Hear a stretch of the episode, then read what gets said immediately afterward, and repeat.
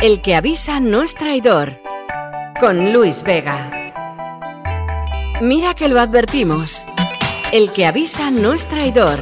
En directo cada día en másqueunaradio.com. Lo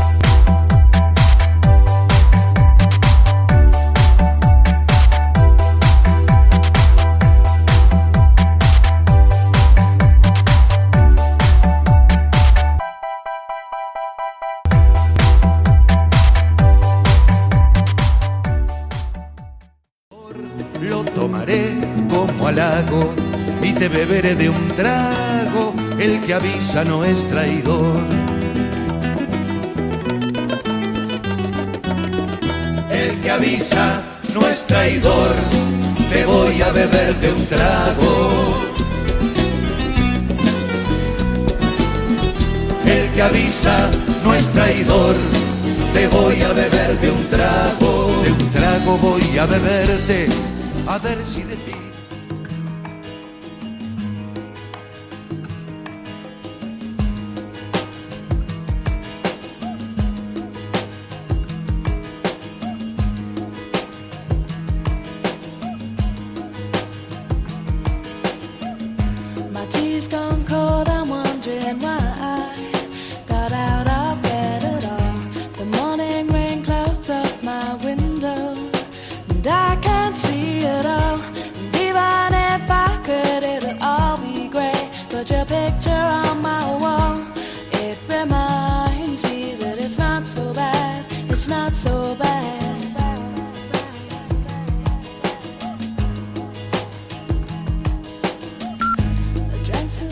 Buenos días amigos y bienvenidos a un día más. Al que avisa nuestro traidor estamos con Conchi Burgos. Son... Pues no sé qué hora es porque no tengo el reloj, con lo cual complicado decirlo ahora ahora mismo. Y además como no estoy en el estudio, pues no tengo el reloj de la pared.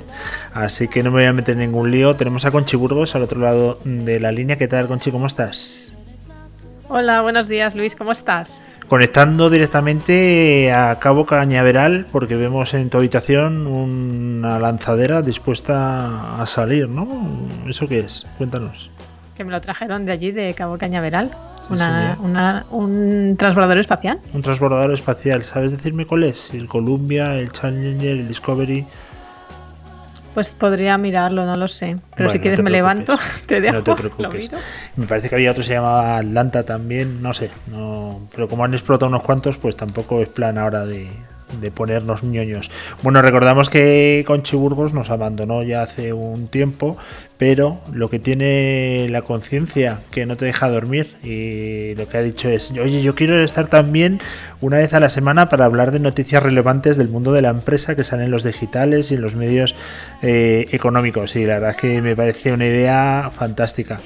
Realmente no fue así, fue fui yo quien le suplicó como imaginaos la foto, aquel hombre que se agarra en el suelo a la pierna de otra persona, no te vayas por favor, pues así me arrodillé para que por lo menos tuviese esta deferencia con nosotros y aquí está Conchi para hablarnos de las noticias que te han llamado la atención de la semana, ¿no? ¿Es más o menos así como lo cuento o he exagerado un poco? Exactamente. Lo otro no es como lo cuentas, pero esto sí, es para hablar de las noticias que me han llamado la atención de la semana. Pero yo nunca te he dejado, que lo sepas. Bueno, pues venga, pues empieza con la primera. Yo la verdad que no sé de qué vas a hablar esta semana, así que todo tuyo, lo que tú me digas. Yo luego, si quieres, te comento mi opinión, pero como no me has pasado las noticias, poco puedo opinar, la verdad. Cuéntame. Pues voy a hablar hoy de buenas noticias, porque tanto en cinco días, bueno, en todos los diarios económicos, he encontrado buenas noticias, con lo cual es buena señal, la verdad. Eh, buenas noticias de grandes empresas, que empresas que todos conocemos, ¿vale? Eh, la primera noticia es una noticia eh, sobre Inditex, que se publicó el día 11 de junio, en cinco días, y que dice que el plan de cierre de tiendas reduce la red de Inditex a niveles de 2004 que viendo esto, la verdad es que me ha asustado un poco porque digo, Inditex está reduciendo la red de tiendas, pero es porque está apostando mucho por el negocio digital y en 2022 quieren tener el 25% ya en negocio digital. Entonces ahí pues es una buena noticia porque además lo que están haciendo es cerrar tiendas pequeñitas, abrir tiendas grandes. Eh, van a cerrar alrededor de entre 1.000 y 1.200 tiendas, o sea que son muchas tiendas, pero bueno, por potenciar el negocio digital y esto no va a afectar en ningún caso a los puestos de empleo, como es muy habitual en Inditex, que cuida mucho a sus trabajadores. O sea, que esta es la primera buena noticia que me he encontrado y que la verdad es que, que me ha gustado, que están preparando pues para, para el futuro y para lo que pueda pasar en el futuro.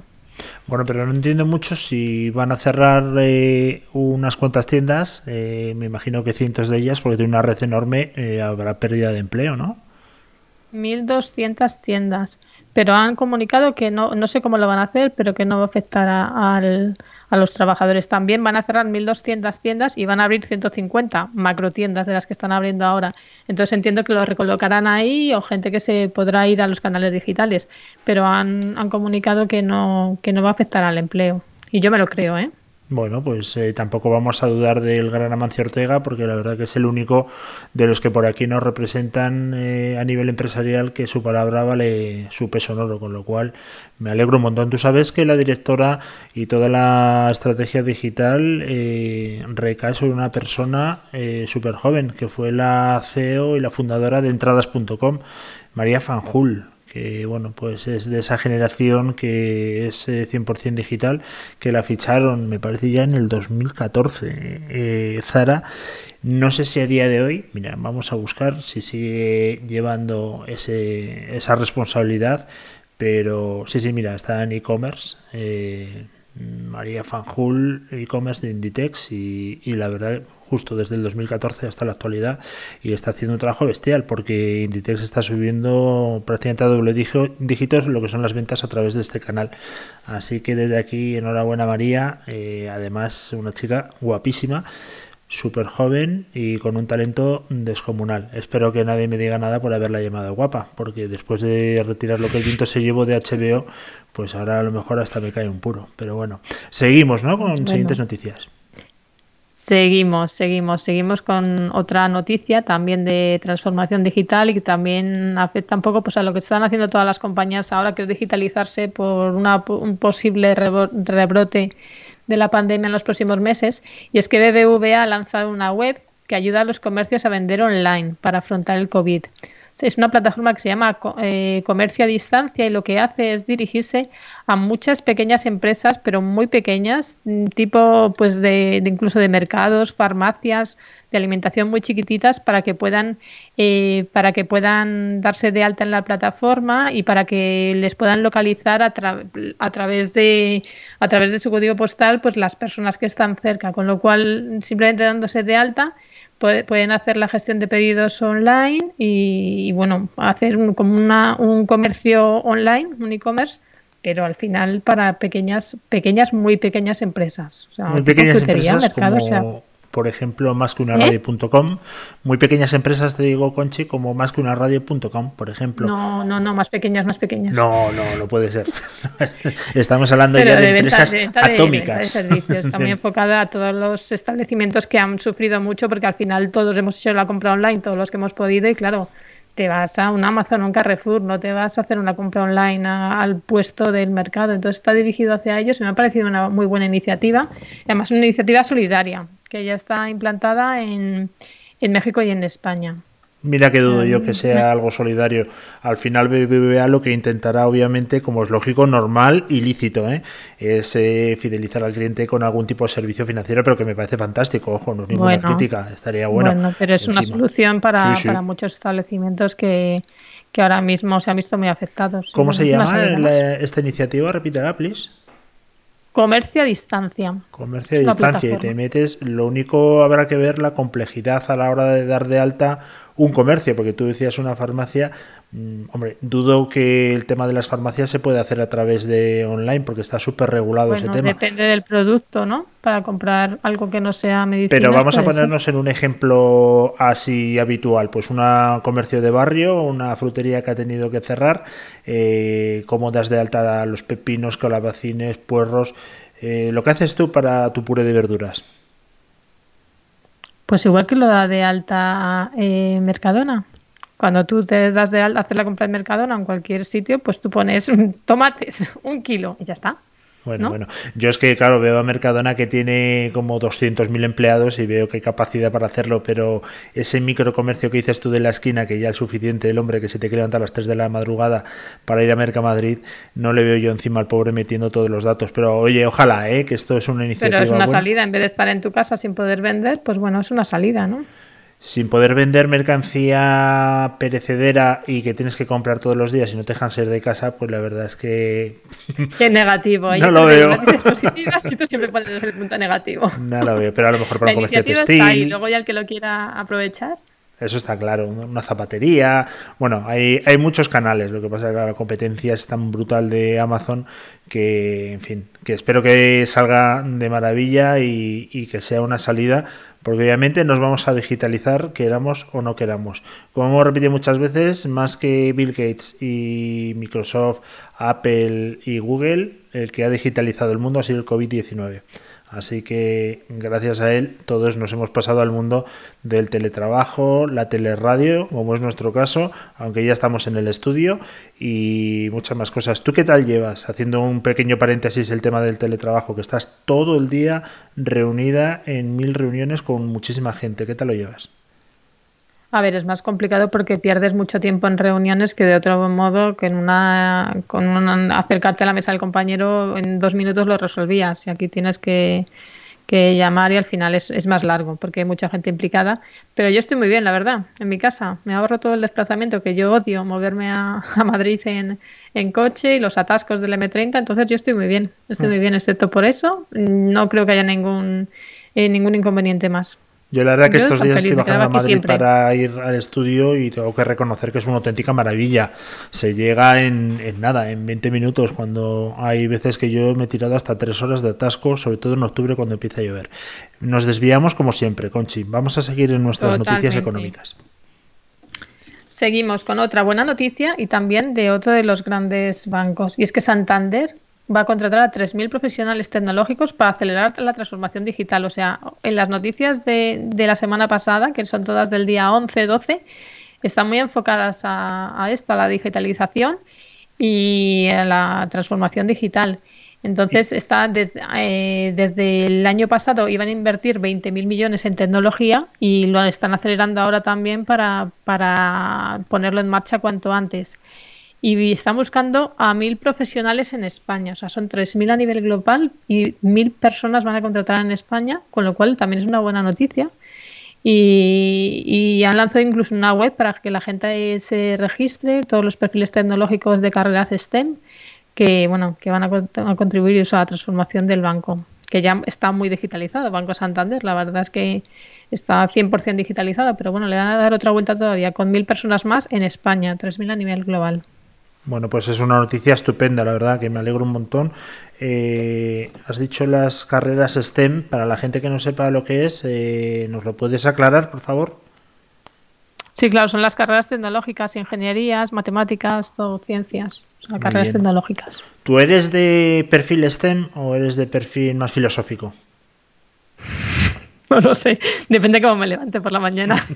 ya me conoces. Pues yo ya te digo que soy de perfil filosófico, porque me pones ya una operación. Fíjate, a mí lo que peor se me da, sin duda, es el tema de los porcentajes.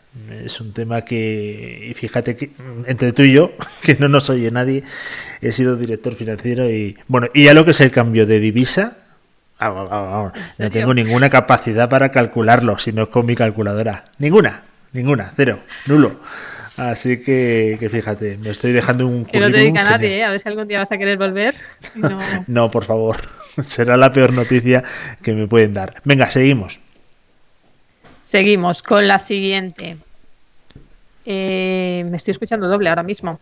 Pues, eh, Conchi, Eh, igual que viene, igual, no pasa nada. se Yo- pasará. yo sigo. si te No molesta mucho, me lo dices y, y volvemos a No hacer la te llamada. Eh, PSA eh, va a utilizar en Francia trabajadores de las plantas españoles, españolas para el ERTE. PSA, para el que no lo sepa, es el fabricante de automóviles francés que fabrica Peugeot, Citroën, Opel. Y como en España los trabajadores están en ERTE, han cerrado las fábricas y en Francia no, pues están llevando, ya han llevado trabajadores desde Polonia a trabajar en las plantas de Francia y ahora estaban, estaban seleccionando personas también de las plantas de Zaragoza y Madrid para que trabajen allí en Francia, con todos los gastos de desplazamiento pagados, con los sueldos allí de los compañeros de Francia. O sea, creo que también es una buena iniciativa. Que todos son buenas noticias. Oye, pues eh, eso la verdad es que me alegra mucho y además que no había visto estas noticias, con lo cual me estás dando un, un subidón tremendo. Pues oye, eh, me imagino que además la diferencia salarial entre un polaco, tú que has trabajado mucho para Polonia, y un eh, francés ocupando y desarrollando el mismo puesto, tiene que ser absolutamente brutal, ¿eh? Sí, y además ibas con gastos de desplazamiento y todo, y alojamiento, vamos, o sea, está fenomenal, yo creo. Pues, eh, Son buenas noticias, la verdad es que se está viendo la reactivación económica, por lo menos la he estado viendo yo estos días que he estado revisando las noticias de, economía, me han gustado. También tengo malas noticias, pero eso no te las voy a contar. Eh, vamos a ver, hay aquí hueco para todo, para, hay hueco para la realidad, la nueva realidad, ¿eh? que no la nueva normalidad, así que si tienes alguna que sea mala, pues habrá que comentarla también, pero muy bueno. Oye, eh, no sé si en el desarrollo de esa noticia ponía algo que a lo mejor pueden eh, optar a esos puestos gente que no sea de PSA o está limitado exclusivamente a trabajadores ¿no? de PSA. Está limitado a trabajadores de PSA, 500 personas de las plantas de Zaragoza y Madrid. Es de, mm. de manera voluntaria, ¿eh? o sea, no, no, es obligatorio, pero bueno, se lo, se lo ofrecen para, si quieren desplazarse, pues tienen, tienen la posibilidad de ir a trabajar a Francia. ¿Tú dirías? Yo sí. Tú sí, tú vamos. No sales durante cuatro meses de pandemia que ha habido de casa ni para comprar el pan y ahora te vas a trabajar a Francia. Eres una persona radical. viajar. Eres una persona muy radical. Más cosas. Gratis, además, vamos. ¿Tienes más cosas? nada más. ¿Tenías tú alguna por ahí que Yo sí, yo sí, es por darte paso y que tú termines las tuyas. No, tengo alguna mala de, bueno, si, si quieres te las comento, pero muy rápido, ¿vale? Venga, rápido. Que Ryanair, bueno, son de dos, de dos eh, compañías aéreas, que Ryanair prevé perder 300 millones este año y que Lufthansa eh, plantea un recorte de 22.000 empleos a pesar del rescate de Alemania. O sea, es lo que comentábamos la semana pasada, que las aeronáuticas, las compañías aéreas, se están viendo muy perjudicadas por la crisis y no remontan de momento. ¿eh? Bueno, pues la verdad es que el tema del, del, tráfico aéreo tela, ¿eh? He visto una foto que me han pasado en plan meme, pero no sé si es un meme o es la, la realidad que vamos a ver ahora en los aviones, eh, donde te reciben las azafatas, ¿sabes? Cuando vas por el finger llegas a la puerta del avión y suele haber una o dos azafatas, pues con sus vestidos prácticamente de EPIs, con una máscara, con eh, la pantalla protectora, entonces no sabes si estás entrando en un avión o estás entrando en un quirófano y te van a operar de un riñón. La verdad es que impone muchísimo. El tema del, del, bueno, pues del negocio aéreo va a estar muy, muy complicado, ¿eh? porque no solamente es eh, la caída de ingresos, es la falta de expectativa encontrar una solución a corto plazo para el tema del COVID. Y la verdad es que meterte en un avión parece que te estás metiendo en un infectódromo, ¿verdad? Sí, la verdad es que sí. Se va, va, a ser complicado que se activen. Primero, que abran las fronteras. Segundo, que la gente se anime a viajar también, ¿eh? que eso es otra. Porque al final, aunque, aunque ellos pongan las medidas y pudieran hacerlo, no sé hasta qué punto la gente va a estar segura moviéndose por el mundo, según estamos.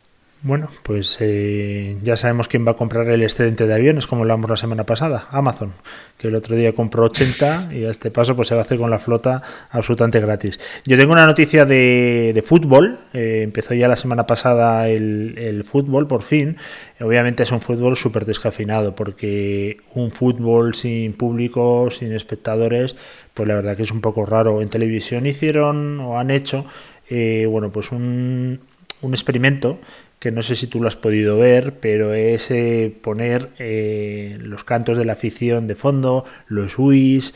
Eh, no, está tan mal como yo pensaba, no está tan mal, pero sinceramente mm, yo lo quitaría. Pero bueno, no está tan mal. Y luego también, como una especie de croma, en las gradas, cuando se está jugando, pues parece que hay público Es, eh, es un croma, Sí. no es una lona ni es nada, es todo digital, ¿no? De hecho, hay veces que se ve que se va el croma y se ven las gradas completamente vacías. Pero bueno, son, son chorradillas. El caso es que el fútbol, tras el desplome del COVID, y es una noticia que he leído en expansión, pues va a facturar la próxima temporada un 20% más. Parece que la crisis eh, llega a todos los sitios, pero el fútbol siempre, siempre es una válvula de escape. Y fíjate, se va a facturar, eh, es verdad que esta temporada ha habido un parón, pero para la temporada 2021, que es la siguiente, se estima que la facturación se va a disparar, y esto viene de Deloitte, de la consultora que ha hecho el estudio, se va a disparar un 19,9% la facturación. Eso es una auténtica barbaridad. En cualquier empresa crecer Sí. a dos dígitos es una pasada. Esto viene de las cifras agregadas de las cinco grandes ligas del mundo, que son, Conchi, eh, por orden. Por orden, ¿quieres que te las Sí. diga? Por orden, No. además, me las Sí, pides. sí, sí, sí. Pues No te solamente las cinco Te diría grandes la li- Bundesliga, la, la Liga Española, eh, la Premier, la Serie A y la League One. Jolín, pero vaya máquina, ¿no? Lo has dicho en orden un poco raro, fútbol, pero... ya lo sabes. Pero ¿Eh? madre mía. Claro, es lo que tiene Google, ¿no? Que te has metido ahí rauda y veloz a, a ver la noticia. Eh, Eres una Las dos tramposa. primeras, las tres primeras te las he dicho, luego las otras ya. Eres una mira. tramposa. Bueno, eh, sí, has eh, acertado 100%. Eh, por orden son la Premier, la Liga y la Bundesliga tercera, aunque estas se están turnando constantemente de, de posición. En cuanto a, a ingresos, la Serie A italiana y la Liga One o de francesa. Este es el quinteto eh, ganador, ¿no? Se, en España eh, volveremos a tomar la delantera a Alemania con una facturación de 3.700 eh, millones y la Premier es la líder absoluto con 4.900 millones que en la temporada que viene, en la temporada que viene, porque este dato que te he dado es del actual, irá hasta los 6.200 millones, una auténtica barbaridad. Es decir, que a esta gente parece que el COVID pues les ha resultado pues una pandemia menor porque van a seguir hinchándose obviamente a través de lo que son los derechos de televisión. Eh, la liga por lo que se ve es la menos perjudicada eh, y aumentará sus ingresos un 15% a partir del año que viene. Eh, fíjate que ningún club, se está hablando del año que viene, ¿vale? Ningún club de la liga española ninguno va a tener pérdidas y van a tener unos beneficios agregados de 445 millones eh, de euros. Es la primera vez en la historia que esto sucede, que ningún club entre en pérdidas. De todas formas, cómo ha cambiado el mundo. ¿eh? Cuando antes eh, no pagaban ni los impuestos, le condonaban la deuda a la seguridad social, se podían endeudar hasta las cejas y aquí no pasaba nada porque no respondían ellos como socios. Cuando se cambió la ley del deporte y pasaron a ser sociedades anónimas donde ya los socios respondían de esas pérdidas, anda que no ha mejorado la gestión. Esto es muy comunista, ¿eh? Esto que te estoy explicando es muy comunista. Es decir, cuando ya no se eh, eh, mutualiza las pérdidas, sino que ya cada uno responde de ellas, no veas cómo la gente parece que ha estudiado en Harvard todo el mundo, ¿sabes?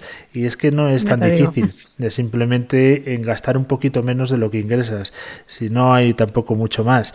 Y, y bueno, te quería comentar también que en cuanto a, a salarios, eh, la cifra es que va a haber un aumento salarial el año que viene en el fútbol, en las cinco ligas agregadas que hemos comentado, de mil millones de euros. Eso es un aumento.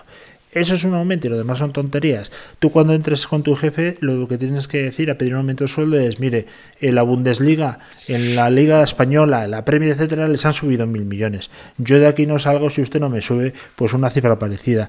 Y, y se habla que en España, por ejemplo, aunque este del informe de Deloitte me hace mucha gracia, eh, dice que el aumento mm, de la pasada temporada respecto a esta es un 3%. Eh, dice, pero no obstante sube hasta el 6% si se excluye el impacto de la salida de Cristiano Ronaldo. Hombre, ya, no, no lo puedes excluir. Está claro que, que, que Cristiano tenía un peso pues como el que tiene Messi, muy importante en lo que es la carga salarial. De hecho, yo no sé si tú sabes cuánto cobra Messi, Conchi. No tengo ni idea. Una No lo sé, no sé ¿eh? cuánto. No lo sé, Una pero- barbaridad, menos de lo que genera, desde luego. Pues creo que cobra unos 40 de ficha, obviamente. ¿eh? Luego está sus temas particulares de derechos de imagen, etcétera. Pero cobra unos 40 y pico millones de euros brutos. Pero para todos aquellos progres que se echan las manos a la cabeza, decir que la mitad se lo queda Hacienda, con lo cual Messi contribuye con 20 millonazos de euros todas las temporadas a los impuestos aquí en España. Así que habrá que hacerle la ola. Ojalá, ojalá todos pudiesen cobrar esa cantidad de dinero, porque entonces no tendríamos ningún tipo de déficit y esto sería una maravilla, porque los impuestos no se verían sobre una base imponible de 1.000 euros, sino de 20 millones o 40. En fin, que Dicho esto y tus zascas que siempre tienes que dar a los progres, Conchi, eh, creo que es el repaso eh, de las noticias económicas que a nosotros nos han llamado la atención. No quiere decir ni mucho menos que sean las más importantes, son las que nos han llamado la atención a nosotros, ¿no? Sí, exactamente. Las que vemos que llaman más la atención y las que no, yo no he visto por lo menos tampoco hablar mucho en las noticias. Entonces, bueno, para estar al día de todo lo que pasa. ¿Tú me puedes decir qué es lo que te va a llamar la atención la semana que viene o todavía no lo sabes? Pues voy a ver qué pasa y luego te digo lo que me llama la atención. Que adivina no soy todavía. Por cierto, no, te voy a sacar una noticia que no tiene nada que ver con el tema económico, pero para que veas cómo está el patio, eh, se ha archivado la causa contra el delegado del gobierno en la Comunidad de Madrid. Bueno, esta no lo vamos a comentar, simplemente como tengo delante eh, abierto el ordenador con, con, la prensa, pues lo he visto y te lo comento, para que tengas noticias de última hora. Cuando esto se esté emitiendo, obviamente ya no serán de última hora, porque esto sí que lo estamos grabando hoy viernes. Mm, no, hoy no estamos en directo, hoy se está grabando. Así que eh, no son noticias frescas, pero ahí te lo dejo para que te quedes sorprendida. Y nada más, Conchi, yo no sé si tienes que apuntarnos algo más, que te hemos visto ya en el estudio esta semana eh, con Aldesa y con Billy, y no he podido estar más contento. Mis hormonas eh, han subido la oxitocina, la dopamina se han disparado a, a, unos niveles como si estuviese embarazado prácticamente y que te veremos algún día más, ¿no? Hombre, claro, volveré por allí siempre que me invites. Yo estoy siempre en la radio. Fenomenal, Conchi. Pues muchísimas gracias y toda la gente que nos escucha, un fuerte abrazo. Le habló Conchi Burgos. Y Luis Vega. Nos vemos la semana que viene.